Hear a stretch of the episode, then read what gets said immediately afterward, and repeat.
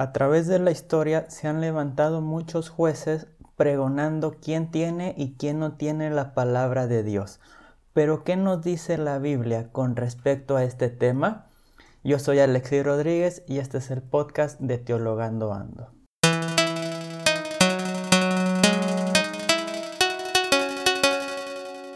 ¿Qué tal amigos? Bienvenidos a otro episodio de su podcast Teologando Ando y de la serie Hechos, la primera iglesia. En esta ocasión seguiremos con una predicación de Hechos 5, 27 al 42, donde la gran pregunta es ¿quién habla en nombre de Dios? En los pasajes que siguen nos vamos a preguntar sobre cómo saber si el cristianismo es verdaderamente de Dios y cómo saber si una iglesia verdaderamente predica o no predica la palabra de Dios. Esto es un tema bastante controversial y es un tema que muchos cristianos hoy en día quieren conocer, no para autovalorar o autojuzgarse, sino para juzgar a los demás o a otras iglesias o a aquel predicador con el que no están de acuerdo. Pero vamos a ver en este pasaje que esto no es la actitud correcta, sino que la actitud correcta es conocer cómo nosotros podemos estar seguros de estar de parte de Dios y no de parte de los hombres. El pasaje inicia de la siguiente manera. Dice versículo 27. Una vez que los trajeron, los presentaron ante el Sanedrín y el sumo sacerdote les dijo, les habíamos ordenado expresamente que no enseñaran en ese nombre, pero ustedes han llenado Jerusalén con su enseñanza y buscan hacernos responsables de la sangre de ese hombre. Hay que obedecer a Dios antes que a los hombres. La primera parte del pasaje es el juicio del sumo sacerdote. Si ustedes se les hace extraño que yo haya puesto esta última frase, hay que obedecer a Dios antes que a los hombres en boca del sumo sacerdote y no de Pedro como aparece en las diferentes traducciones de la Biblia, los invito a ver el video de la previa, el cual ya está disponible en YouTube y se van a dar cuenta de algunas ayudas exegéticas que he utilizado para esta predicación. Entonces, el sumo sacerdote acusa a los apóstoles de dos cosas. En primer lugar, de no obedecer lo que, lo que el Sanedrín les había dicho, es decir, no hablar en nombre de Jesús. Y en segundo lugar, de decir, de estar diciendo que ellos, el sumo sacerdote y el Sanedrín, eran los responsables de la muerte de Jesucristo. En última instancia, la pelea es ustedes están obedeciendo a Dios o están obedeciendo a los hombres. Y poniendo esta frase en boca del sumo sacerdote, el sumo sacerdote está considerando que en la institución del Sanedrín es la dueña de la palabra de Dios. Ante esto va a contestar Pedro y va a decir lo siguiente. El Dios de nuestro Padre resucitó a Jesús al que ustedes asesinaron colgándolo de un madero. Pero Dios, con su poder, lo glorificó y lo constituyó jefe y salvador con el fin de dar a Israel la conversión y el perdón de los pecados. De esto somos testigos nosotros y el Espíritu Santo que Dios ha dado a los que le obedecen. Si podemos ver la respuesta de Pedro, es una defensa ante la, ante la primera acusación, no, ante la segunda acusación. La primera acusación no la niega. Exactamente, no los hemos obedecido, pero no los hemos obedecido porque su palabra no es la de Dios. Ante la segunda acusación, Pedro reitera y los hace responsables a ellos del asesinato de Jesucristo. Ahora bien, ¿cómo Pedro va a considerar que su palabra es la de Dios y no la del Sanedrín? Hoy muchos dirían, bueno, tiene una sana doctrina o la va a considerar con la Biblia, pero Pedro lo que va a decir es, nosotros tenemos al Espíritu Santo y esta es la señal de que nosotros obedecemos a Dios. Es decir, el Espíritu Santo va a ser al final de cuentas aquel que defina quién tiene o quién no tiene la palabra de Dios. Y como hemos visto en el libro de Hechos, la característica principal de la presencia del Espíritu Santo en la iglesia es las acciones de caridad, de amor y de servicio que se dan dentro de ella. Entonces, Pedro pone de testigo al Espíritu Santo y a las obras que ellos han hecho por sobre la supuesta superioridad de la interpretación del Sanedrín de la palabra de Dios. Como todo discurso de Pedro va a tener dos reacciones. La primera reacción es la reacción más negativa, que es la del, Sanedrín, y dice el versículo 33. Al oír esta respuesta, ellos se enfurecieron y querían matarlos. Cuando alguien confronta a aquel que se cree tener la palabra de Dios, pero que sus acciones son de odio, el odio tiende a florecer. Cuando Pedro demuestra que ellos tienen la palabra de Dios por las acciones del Espíritu Santo, el Sanedrín, aquel que consideraba, que se considera a sí mismo ser dueño de la palabra de Dios, florece en odio y desea asesinar a los apóstoles. Esto sigue sucediendo hoy en día. Muchas veces aquellos que se dicen dueños de la palabra de Dios, cuando son confrontados con sus acciones y cuando son confrontados ante el odio que ellos tienen, este mismo odio es el que florece contra aquellos que los confrontan.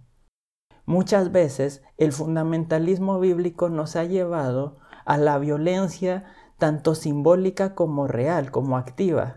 Y esto se ha demostrado muchas veces y todavía hoy, si ustedes pueden ver fácilmente en algunas páginas de Facebook o en algunas páginas de redes sociales, como aquel fundamentalismo que se arroja con el derecho de juzgar quién tiene la palabra de Dios, muchas veces es solamente una palabra de odio.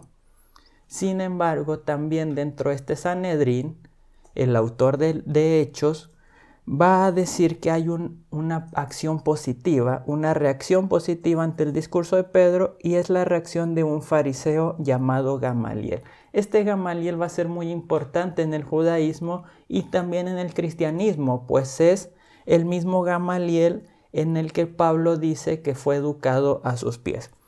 Dice así la parte central de este pasaje que es la reacción de Gamaliel. Un fariseo llamado Gamaliel, miembro del Sanedrín, maestro de la ley y muy respetado por todo el pueblo, tomó la palabra, ordenó que hicieran salir un momento esos hombres y dijo a los de la asamblea, Israelitas, tengan cuidado con lo que harán con esos hombres, porque hace un tiempo se levantó en armas Teudas, que se presentó como si fuera un gran personaje. Se le unieron unos cuatrocientos hombres, pero lo mataron y todos sus partidarios se dispersaron, terminando todo en nada.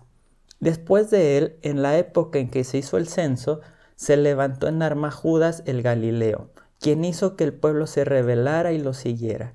También él pereció y todos sus partidarios se desbandaron. Yo ahora les digo, despreocúpense de estos hombres y dejen que se vayan, porque si las intenciones o la obra de ellos viene de los hombres, se destruirá.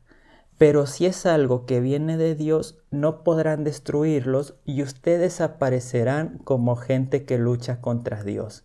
Y ellos estuvieron de acuerdo con él. Llamaron a los apóstoles y después de azotarlos les prohibieron que hablaran en nombre de Jesús y los dejaron ir. La defensa de Gamaliel a los apóstoles no las hace por ser cristiano. Gamaliel no aparece como un convertido y de hecho es el primer no cristiano que da un discurso en el libro de Hechos. Su defensa ante los apóstoles responde a una forma de interpretar la ley judía que era muy común entre los fariseos que permitían cierta variedad de interpretación dentro de ella. Una de las características importantes de la defensa de Gamaliel es Dios es el que juzga. Y esto no es nuevo en la tradición judía. La palabra de Dios permanece para siempre, va a decir el Antiguo Testamento. Y Gamaliel va a retomar este principio para decir, si lo que estos apóstoles y lo que estos hombres están predicando y haciendo son de Dios, ¿quién los va a detener? Gamaliel utiliza dos ejemplos históricos y así nos muestra que la historia es la mejor jueza que utiliza Dios para juzgar las acciones de los hombres. Es en la historia donde podemos ver si un movimiento es de Dios o no es de Dios. En las reacciones históricas que conlleva cierta doctrina, cierta enseñanza, podemos darnos cuenta si de hecho esta enseñanza era de parte de Dios o no. A veces se nos olvida como evangélicos que Dios se sigue revelando, no solamente en su palabra, sino también en la historia. Así, cuando tenemos una doctrina que se ha creado en cierta edad y que ha sido utilizada para propagar el odio, podemos darnos cuenta que esta doctrina no es de parte de Dios. Y también tenemos que ver que lo que nosotros predicamos el día de hoy se manifiesta en la historia del día de mañana. Y lo que nuestros padres y abuelos han predicado se está manifestando en la historia del día de hoy. Así la historia nos va a juzgar si nuestra enseñanza es de parte de Dios o no.